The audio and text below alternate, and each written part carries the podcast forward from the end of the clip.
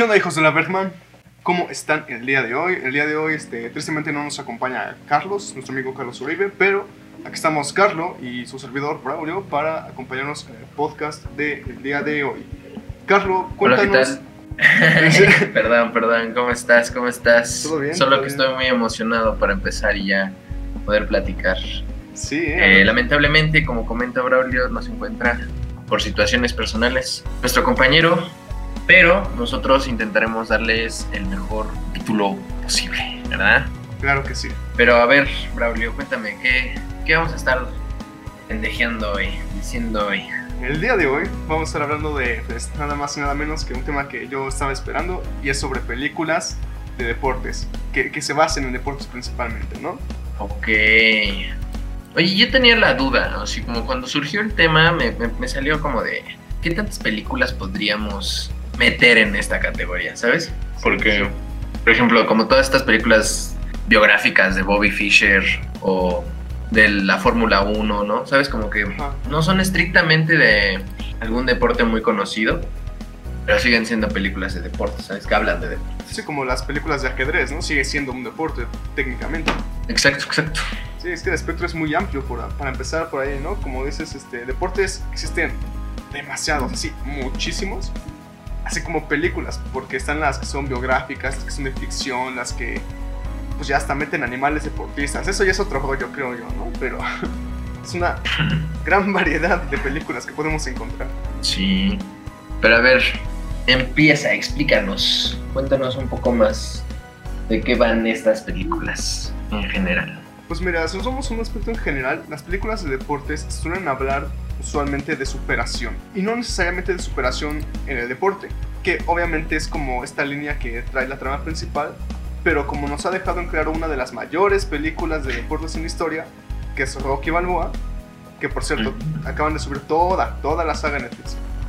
Estas películas nos dejan en claro este tema. Así como Rocky mejora como peleador, no solamente es el crecimiento que tiene en el deporte, sino es un crecimiento personal en el que se va desarrollando y que va acompañado justamente de esta trama con los deportes. Y es algo muy común que vemos en la mayoría de las películas que abarcan estos temas. Ok, sí, la verdad es que y se llevan mucho, ¿no? Con todas estas cargas emotivas que tienen los soundtracks principalmente, ¿no? Como esta, este coraje, esta misión que todos tienen de lograr su objetivo, ¿no? Inclusive hay varias películas que utilizan el argumento del deporte, por ejemplo, en cuando están en la cárcel, ¿no?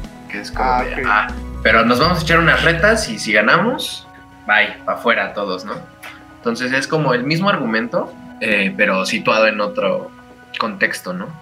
Y no sé, creo que es muy es, es interesante el cómo impacta este tipo de películas en la mentalidad de las personas y en la motivación de las personas, ¿no? En el esfuerzo. Es que acabas de mencionar algo muy importante, creo yo. Esto que dices de que se puede desarrollar en varios lados va precisamente de la mano con esta cuestión de que impacta en la, en la sociedad. Tú lo acabas de decir, ¿no? Hay películas que tenemos como, como Rocky, Nueva York, como, no sé, este, Golpe Bajo, que aunque es comedia sigue siendo de deportes, es en la cárcel. Podemos irnos a cualquier lado y vas a encontrar películas que se sitúan en diferentes lugares, en diferentes eh, posiciones sociales y el deporte como que siempre puede estar por ahí. Entonces es muy fácil llegar a un público mucho mayor con esto. Como por decirlo, tú pones una película de astronautas, yo qué sé, pues tú dices, bueno, pues, está, está, muy bon- está muy padre y todo, pero yo, yo no soy astronauta, es muy difícil que yo llegue a hacer algo así. Pero tú pones la película de un futbolista, por ejemplo, dices, yo, yo aquí tengo un parque en mi casa, yo, yo practico fútbol, ¿no? O un basquetbolista, aquí yo también juego básquet, ¿no? Siento como esa inspiración más... Es más fácil empatizar con esta historia que me estás contando. Sí, te proyectas, ¿no? Exacto. Yo de morrito, pues me gustaban estas películas porque hacía mucho deporte. Y había una en donde un chico como de 14, 15 años se ponía unos tenis. No me acuerdo si eran Nike o si eran unos Jordan. Que los encontraba colgados en, en el- en los cables. Se los ponían y de repente ya podía jugar. Bien chido. O sea que ya era el callejero más perro, ¿no? ok. Y también, o sea, como por esta parte también lo ves como un poco de, de marketing, ¿no? O sea, también Sí, incluido, ¿no? Así como, güey, si usas los Jordan vas a poder jugar como como Space Jam, ¿no? Como- Exactamente. no sé, o sea, todas este tipo de mensajes que también están metidos ahí, que también forman parte de la cultura y que son aspectos importantes, pero pues, al final del día, no sé, creo que tienen ahí ciertos impactos que pueden ser también negativos hasta cierto punto. Sí, pues como tú dices, ¿no? Te nace esta, vaya, falsa, falsa necesidad o esta idea de necesidad de comprar los tenis Jordan o usar este equipo que usó, ¿no? Entonces, sí, que quieras o no, cuando eres niño te queda como ese pensamiento de, es que él tenía esos tenis, ¿no? Es que él usó esto, entonces tengo que hacerlo para ser igual de bueno. Quizás ese sea un punto como negativo, pero pues es precisamente por estas campañas de mercadotecnia que tienen, de vender productos. Que igual, o sea, que tú como deportista también te sientes un poquito identificado con esa situación, ¿sabes? Todos tenemos alguna prenda de la suerte, algunos tenis de la suerte. Pero creo que al final el mensaje debería ser, pues confía en tus habilidades, ¿no? Confía en lo que puedes hacer y en lo que puedes lograr. no dependas tanto de los tenis, que al final es el mensaje de esta, de esta película. Ajá, sí, lo, lo- No, que como que se le rompen los tenis y de repente, según él, empieza a jugar muy mal. Es como de, no, o sea, realmente el poder está en ti, Ajá, exacto. como diría Naruto, ¿no? Yo quería mencionar una película Ajá. que se las recomiendo bastante. ¿Por qué? Porque rompe, como rompe el paradigma o rompe eh, la secuencia arquetípica que llevan las películas de deporte. A ver. Se llama El arte de la defensa propia, The Art of Self-Defense. Vámonos, nunca lo he escuchado. A ver, cuéntame más, cuéntanos más. Sale Jesse Eisenberg y bueno, cuenta la historia de un, un retraído social que tiene problemas, eh, es como de bullying, ¿no? Pero ya es alguien grande, ya tiene treinta y tantos años y simplemente nunca supo a alzar la voz ni a defenderse. Entonces se mete a una academia de karate. Haz de cuenta que esta academia es como si fuera Cobra Kai, ¿no? Así, Ajá. matar, mata y no tengas piedad. Y ya, o sea, mientras va cambiando y mientras va avanzando la historia, salen a brote muchas críticas, ¿no? Unas críticas bien pesadas de, en general de la sociedad, de cómo es también un medio de, de violencia, ¿no? No solo de Sí. defensa y como la parte fea también del deporte, ¿no? Pero tiene un final muy fuerte y muy impactante que ni siquiera te esperas, ¿no? Es una comedia negra, Ok. entonces, pues si te gustan los deportes, te quieres reír y quieres aprender a patear, échate esta movie, The Art of Self-Defense. Su- su- Suena bastante interesante. y Fíjate, me gusta eso que mencionaste de que se salga de, de esta historia clásica de deportes que es la que siempre vemos, ¿no? Porque siempre son dos. O es el chico que empieza desde abajo y llega a la cima, o es el que estaba en la cima, cae y se vuelve a subir, ¿no? Pues son como esas historias que van siempre, siempre así de la mano. Entonces, pues e- encontrar estos como giros argumentos, esos cambios que hacen en los argumentos de las películas, creo que es de lo mejor que puede pasar, ¿no? Y es lo interesante, ¿no? Como abrirte a explorar este, todas las diversas ramificaciones que se pueden hacer desde un género, ¿no? Y todas las interpretaciones o todas las situaciones, ¿no? Como lo decíamos, en los contextos que son metidos, está muy interesante. Sí, por ejemplo, este, pues más que un género, más bien yo llamo esto un subgénero, porque inclusive, vaya, dentro de los géneros convencionales que conocemos, encontramos películas de deportes, como, no sé, Southpaw es drama. En México hay una, hubo una película llamada Atlético San Pancho, ¿no? Es deporte, pero es comedia. Y podemos dar así varios ejemplos. La mayoría suelen ser o dramas o comedias, pero creo que puede haber todavía mucho más allá y que no, no, no hemos visto precisamente por eso, porque se salen del molde tú me acabas de decir una comedia negra, entonces es como interesante. Yo, yo nunca había escuchado algo así en una película sobre un deporte. Y pues ahora tiene toda mi atención, ¿no? Claro. Sí, Digo, muy curioso ese aspecto. ¿Cómo puedes abarcar tantos lados? Tenemos. Simplemente los casos más famosos podrían ser quizá Space Jam y Rocky, y Rocky, que son cosas muy opuestas en todo sentido. Una inclusive tiene animación y la otra es completamente actuada. Uno es básquetbol, uno es boxeo. También todo eso, lo- las infinidades de deportes como lo mencionamos al principio, ¿no? Porque hay películas sobre ajedrez y es- el ajedrez es un deporte en realidad. El automovilismo, NASCAR, eh, si nos vamos a ese punto, hasta Cars podría hacer películas de deportes en cierta forma. Pues sí, ¿eh? aunque lo digas de broma. Ajá, es que siguen siendo... O sea, podría entrar así como de subgénero, ¿no? Yo, yo le pondría como películas sobre deportes como un subgénero. Siento que sí. Porque digo, las, las variantes son infinitas. En animación hay películas como Turbo que igual son de carreras, aunque de caracoles, algo extraño, pero siguen siendo carreras. O Met- Metegol, que fue una película, si no me equivoco, es latina, o al menos de habla hispana, que es sobre futbolito de mesa, con este giro de animación y de fantasía, ¿no? Pero sigue siendo una película sobre deportes, a su manera. Metegol se llama. Ajá, ah, el, el- el- el Uribe es el que la, la topa bien, él, sí- él sí la conoce.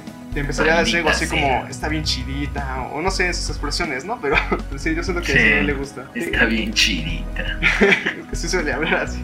No, y sí, este, de comedia, hubo varias comedias allá por los 2000, como, creo que una que se llamaba Pelotas en Juego, con el Vince Vaughn y este Ben Stiller, que hablan de quemados Ah, precisamente. de quemados, ¿no? Ajá. Sí, sí, sí.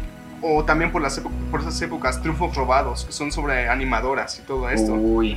Sigo- siguen siendo- Triunfos robados es, es una joyita, ¿eh? Sí, es que siguen siendo De películas los de 2000 deportes.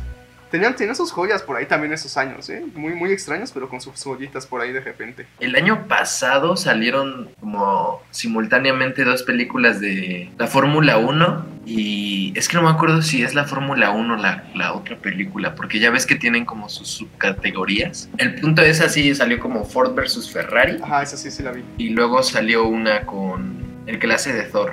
Ah, se llamaba Rush, Pasión y Gloria. Rush, Pasión y Gloria, justo esa. Por ejemplo, a mí siempre se me pareció muy aburrido, ¿no? En general la Fórmula 1. Eh, de vez en cuando me echaba algunas copas. Pero en general era como de... "Mm, ¿Esto qué, no? Ajá, exacto.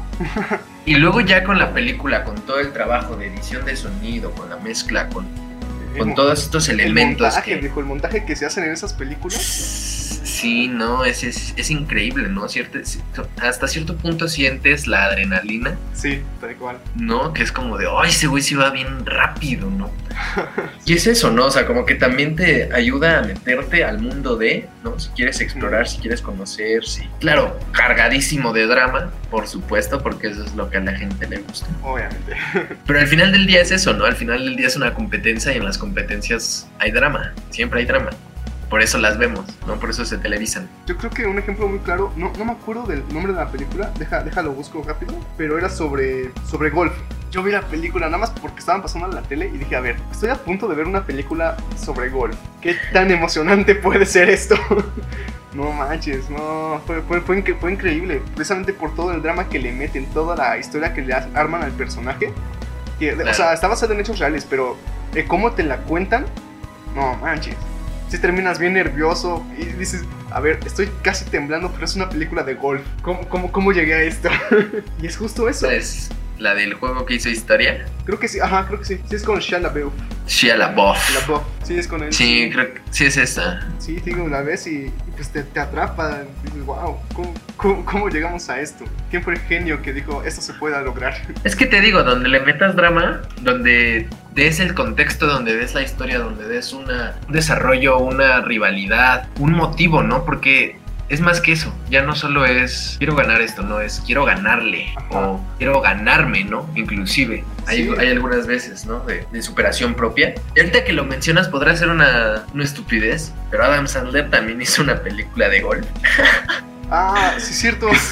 Happy Gilmore, Gilmore, ¿no? ajá, Happy. Gilmore se llama. que creo que fue su primer película o, o de sus primeras, porque por eso su productora se llama así. Oh, es cierto. Pues no es que todas sus películas inician con, es con un jugador de golf. Es ah, no. Happy Gilmore. Sí. Que rompe la. La pantalla. La cámara, Ah, ¿no? segundo, ajá. Sí, sí, sí, sí. Pero sí es cierto, fíjate, no me acordaba hasta ahorita que lo mencionas. No sé si viste, creo que esta película salió en el 2018, si no mal recuerdo. O en el 2017. Ahorita te lo confirmo. Sí, 2017 salió. Ok, ¿cuál? Era. salía Margot Robbie y. Estuvo nominada al Oscar, se llamaba I, Tonya.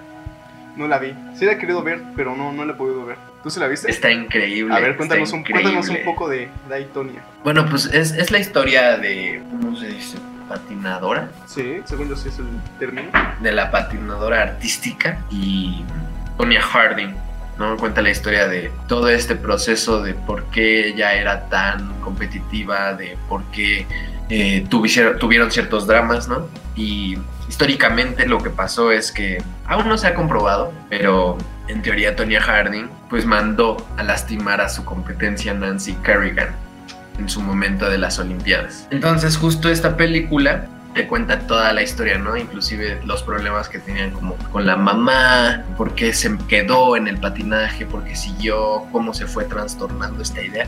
Que también no todas las películas de deporte son motivacionales, ¿no? Muchas veces también te, te muestran todas las cargas de frustración que tiene, todo el esfuerzo y neta el sudor, sangre que que conlleva que hasta a veces llegas a decir, odio esto, ¿no? O sea, Ajá. Sí, pues, te muestran todo lo que está detrás de eso. O sea, nosotros como personas comunes, digamos, aunque somos muy deportistas, pues ya ver todo lo que está detrás de, uno, de un deportista olímpico, alto rendimiento, pero así que su vida, no, tú lo ves y te la piensas dos veces. Que ahí es donde entra el juego tu motivación, ¿no? De decir, sí, yo me rijo aunque cueste lo que cueste, pero no, no niegas que lo ves y sí te entra esa, esa duda de, ah, está muy, muy pesado esto. sí, Digo, no sé, o sea, se, se me hace muy interesante el, el poder ir explorando todo este tipo de películas, porque o sea, aunque sí es un subgénero, creo que está bastante, bastante explorado Sí, el mismo, ¿no? Porque los deportes están desde siempre, o sea, desde que empezaron las Olimpiadas prácticamente, y siempre han sido algo muy importante y algo que forma parte de la vida cotidiana de las personas, ¿no? Sin duda. Y el poder, o sea, por ejemplo, yo practico Ultimate, que es un deporte que casi nadie habla, casi nadie habla de él o casi nadie ha escuchado de él, ¿no? Y para mí, el, por ejemplo, ver una película, aunque sea animada, eso es como de, ah, güey, yo juego eso, ¿sabes? Ajá, sí, sí, sí, la, la identificación que se crea. Y, y más, y más personas lo van a conocer y más personas van a pa, pa, pa. No es como de, Exacto. cuando yo les digo, eh, practico Ultimate, me dicen, ah, lo que juegas hoy 101, ¿no? Ajá, el dis- ajá, sí, sí, sí. sí. Y es como de, ah, sí y no, ¿no? Así como- Pero por lo menos ya está ese acercamiento, ¿no? Esa, esa exploración. Tal cual. Creo que también es un recurso muy, muy utilizado y muy accesible. Sí, pues es como toda esta, digamos, campaña involuntaria que le haces a un deporte, ¿no? Lo, lo hizo alguna vez en su momento también los, los videojuegos de Assassin's Creed y películas como Value 13 o El Transportador, que lo que antes nadie conocía, pero que se llamaba parkour, de pronto tuvo un boom en el 2010. Creció así como de, Mm. ah, no mal, existe esto, o sea, puedes hacer todas estas cosas y es un deporte. Es, es eso. O sea, tú haces un- una película, digamos, de un deporte porque a ti te gusta, pero no es muy conocido. Y si la película es buena, va a llegar a muchos lados y de pronto este deporte va a tener un boom en el que muchas, muchas personas lo van a practicar también. Claro, claro. Yo me acuerdo mucho de una película que este... Este es el tipo de películas que son sin actores conocidos, pero que tienen como que su presupuesto, ¿no? De Estados Unidos. Que suelen pasar más que nada en la televisión. Son dos particularmente. Una que se llama Hubi. Si no, yo la vi en Netflix, no sé si todavía está en Netflix, pero que hablaba precisamente de un este, caso real de un basquetbolista universitario que hace un día de la nada en un entrenamiento, ¡pum!, se desmaya. Y dicen que tiene un tumor en el cerebro. Y se ve cómo va perdiendo sus capacidades, todo, pero él, él- él va jugando, sigue jugando, se sigue, sigue intentándolo. De plano se cae, deja que se queda sin poder caminar porque pues, es un tumor cerebral, ¿no? Se consumen varias partes importantes de tu cerebro. Pero se ve cómo a pesar de todo sigue jugando y sigue jugando, gana las finales. Entonces es como de toda esa cuestión, de esa superación que tiene contra él mismo de no ganar un torneo, sino de demostrarse que a pesar de lo que está pasando, él sigue siendo el mismo jugador y hasta puede ser mejor. Sí. Digo, lo- lo- Callar bocas, ¿no? Ajá, exacto. Es, ya no es esa lucha por, por ganar solo un premio, por llegar a la final. No es esa lucha por demostrarte a ti como individuo que, que puedes, porque amas lo que haces, amas ese deporte. Lo mismo pasa en varias películas, pero siento que estos casos que son como de, de personas basadas, bas- basadas en historias reales, tienen como ese valor extra. Porque puedes ver los este, testimonios o videos después, investigar y dices, "Ay, sí es cierto, sí se puede. Y creo yo que eso es lo más valioso de este tipo de películas.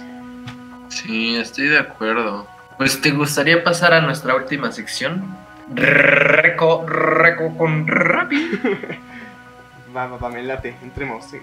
Principalmente les recomiendo que vean las dos películas que mencioné en el capítulo, que es eh, The Art of Self-Defense, se las voy a repetir, y la segunda de la que hablé es Aitonia, que también se las recomiendo bastante, y otra película que también fue nominada al Oscar y a la Palma de Oro en Cannes, se llama Foxcatcher. Uf, Creo que sí, sí, sí, lo recuerdo.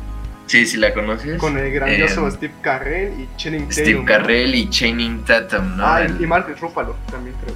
fue cuando, en ese momento fue cuando yo empecé a tomar en serio, o más en serio, a Steve Carell, ¿no? Sí, es que es que la versatilidad de ese actor, ¿no? Pero eso, eso puede ser tema para otro día. Sí, claro, es, es- es también quitarnos nosotros el velo como espectadores de lo que pensamos de un actor, pero sí, lo dejamos para otro sí, sí, es, que es, es otro tema. Y bueno, es- esta, esta película cuenta igual, es, es igual biográfica, no es en formato documental, no se preocupen, de un medallista olímpico. Él es un luchador libre olímpico.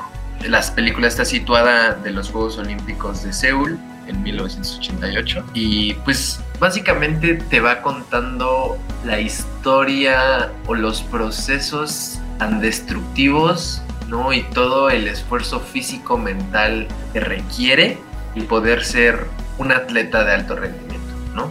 Un, un olímpico. Sí. Lo que necesitas para llegar allá, ¿no? Lo, lo bueno y lo muy malo. Es como el Así precio es. que tienes que pagar. Exacto. Es un drama muy, muy bueno con actuaciones muy, Sí, muy buenas. eh, con una fotografía interesante que propone, ¿no? Que, que se sale de lo que también se, se están usando en los cuadros como de los deportes, ¿no? Y también no se enfoca tanto en el deporte, sino en el deportista, ¿no? O sea, Es- pues, tiene como e- ese enfoque. No, o sea, no es como de, ah, lo hago tanto por el deporte o el deporte me hace sentir esto. No, no, no, no. no. Ajá, exactamente. Es, Es, es un yo como deportista, como estoy atravesando el deporte. Entonces, se las dejo, muy buena recomendación. Eh, comparto, comparto. si pueden verla, si pueden ver las tres, si les gustan los deportes, hablan de tres deportes diferentes, karate, patinaje y lucha libre olímpica. ¿No? Entonces, Yo, el día de hoy, eh, estimado compañero de podcast y a todo el público que nos esté escuchando de sus casas, trabajos o automóviles, les quiero hacer tres recomendaciones el día de hoy. Dos para pues, un público más maduro y una para toda la familia. Comencemos con el público maduro. La primera recomendación que les quiero hacer el día de hoy es Southpaw, con mi actor favorito, Jake Gyllenhaal. Creo que es una película que sigue una fórmula clásica, pero la logra a la perfección. ¿cómo dices que se llama? Southpaw o, le- o Revancha, también le pusieron. Ah, acá. ya, South. Au, ya, ya sé No, qué, qué, qué película. Siento que es, mira, diría de las mejores actuaciones, pero es que Jake Gyllenhaal siento que está rotísimo como actor. Tiene unas películas No, ese manches. cabrón que dices, güey. Yo se le ando dedicando un podcast entero a sus películas, ¿eh? Yo, yo, yo, yo digo. Pero bueno, en Southpaw podemos ver la historia de este boxeador profesional, campeón de campeones, que llega invicto hasta la cima, pero tras un trágico accidente en una noche de gala, este, pues sufre un drama intenso, intenso en el que se ve obligado a, pues, resurgir, ya que por cierto drama que no voy a spoilear, lo pierde todo, todo y está en riesgo de perder a su hija. Entonces, pues tenemos que ver cómo su única salida para la vida es el deporte en el que es el mejor, el que es muy bueno. Pero por toda esta carga emocional que trae por los conflictos que se crearon en esa noche, pues tiene que empezar desde cero prácticamente. Una película que sin duda creo que vale mucho la pena, las actuaciones son más que increíbles, un elenco muy, muy, muy interesante creo yo, o sea, fue la primera película en la que había Regina George, hace, que no hace de Regina George, y pues bueno, yo les recomiendo Southpaw como primera recomendación. La segunda recomendación que les quiero hacer el día de hoy es si a ti te gusta como espectador unas películas de acción y los deportes extremos, te quiero recomendar entonces que veas la película Punto de Quiebre. Y aquí hay una interesante cuestión. Tienes dos versiones para ver. Y si tienes Netflix, puedes ver ambas. Donde sale el papi, el papi Dios Santo Ken Reeves. Exactamente. Estás hablando de la primera versión de 1980 Así es. y 80 y algo, según yo. y sí, en esta Sí. versión pues podemos ver la, la historia de un agente del FBI que pues, se tiene que infiltrar en un grupo de deportistas extremos que son sospechosos de realizar asaltos a bancos en cierta temporada de cada año. Eh, curiosamente una trama un poco parecida a Rápido y Furioso, solo, solo dejar eso ahí. y, este, y pues nada, en la, en la segunda versión, que yo rescato mucho porque es diferente, se atreven a explorar con otros deportes. En la primera versión es un agente infiltrándose con surfistas. Ok, está, está interesante cómo llevan todo la cuestión de grabar el surf y cómo hilan toda esta historia, ¿no? Pero en la segunda versión que tenemos, que salió por ahí del 2015-16 creo, este, ya sin Ken Reeves, pero nos regalan un interesante manejo de deportes extremos, locaciones, fotografía, efectos visuales y unos montajes que, híjole, yo, a mí personalmente me gusta más la segunda versión. No sé si ponerla como mejor, Ah. pero me gusta más. No sé, no sé, no sé, no sé. O sea, creo que lo único. Aquí yo ya me voy a ver un poco más crítico. Sí es una buena película en la que se habla de deportes extremos y tiene alguna, algún mensaje por ahí atrás que ya ustedes descubrirán. Pero en lo particular creo que es más impactante las tomas aéreas, los paisajes, la fotografía, como de todo lo que conllevan hacer ese, ese tipo de deportes Sí. que como la historia tal cual, ¿no? A mí en lo personal no me gusta el, el- el argumento, Ah, pero es, Ajá. es muy disfrutable a la vista Sí, eso y al oído más. Sí, pues yo te digo todas las secuencias que son de deporte extremo, eh, tanto en la primera versión como en la segunda, pero se rescató mucho la segunda, ya por el apoyo de los efectos. No, pues te quedas fascinado. Simplemente hay escenas de lo que me acuerdo ahorita: motocross, eh, esquí en nieve, paracaidismo o vuelo libre. No, es, es una cosa impresionante si eres fanático de los deportes extremos. En mi, en mi opinión, yo las recomiendo si eres fan principalmente de este tipo de deportes. Escalada, escalada libre, ¿no? También. También, sí, no, es impresionante cómo se ve todo. Y para concluir con mi tercera y última recomendación, les quiero dejar una película para toda la familia y que además es mexicana, mi amigo Carlos. La pueden encontrar en Amazon Prime Video y no les hablo de nada más y nada menos que Atlético San Pancho. ¡Ah, huevo! Está bien chida esa película, no me dejarás mentir, ¿eh? Ah, sí, sí, está. Ok, que quizá no Es un sea- clásico. Es, es un Es clásico. un clásico. No, no, no es la mejor película de deportes en México, porque hay muchas, pero yo la recomiendo mucho, principalmente porque si tienes niños pequeños en casa, deberías verla, los motiva mucho, porque es una comedia muy disfrutable, con cositas ahí que puedes analizar un poco, porque sí trae sus cosas interesantes, Sus carguitas. sí, sí, sí, sus detalles, ¿no? Y además, este, pues grandes cameos, tenemos al Diego Luna de Chavo, El Morrips. poderosísimo perro Bermúdez narrando la final, que no, no les voy a spoiler la final, pero ahí aparece. y pues una, unos chistes que a mí personalmente me dan muchísima risa, ¿no? Todo esto narrándonos la historia de un grupo que nace porque un par de niños tienen un sueño de ser futbolista. Y se ve cómo Exacto. reclutan a, pues, pues gente que ni, a- ni al caso de fútbol. Y cómo se desarrolla toda esa historia hasta llegar a ese momento en el que, no manches, wow, no, Es- no. Es impresionante. ¿Qué- Es como un club de cuervos, pero del 2001. Ajá, y con niños, ¿sabes? está muy chido. que por ejemplo, ahí también Club de Cuervos podrás una recomendación como plus, ¿no? Así de, si te gusta el fútbol, los dramas, la comedia mexicana, te puede gustar Yo esto. creo que Club de Cuervos fue en declive. ¿Tú Tenía crees? una buena propuesta Me gustaron las primeras dos temporadas, yo creo. La primera creo que... y fue en declive, como que ya no Sí. quisieron invertirle más en producción, como que ya no se esforzaban tanto en... Solo se volvió cíclica, Ajá, entonces sí, sí se estancó un poco. Bueno, un mucho. sí. Pero bueno, esas fueron las recomendaciones con ese pequeñito plus de Club de Cuervos. Y Recuerden que pueden seguirnos en la página de Facebook, Instagram y Spotify. En todas nos pueden encontrar como Ala Bergman. Nos ayudarían muchísimo y nos apoyarían muchísimo escuchándolo y compartiéndolo a las personas que creen que le pueden interesar. Eh, cada vez somos más grandes. Esperemos que ustedes estén disfrutando del podcast tanto como nosotros disfrutamos hacerlo y contarles todas nuestras ideas y hablarles de cosas que podrían llegarles a interesar.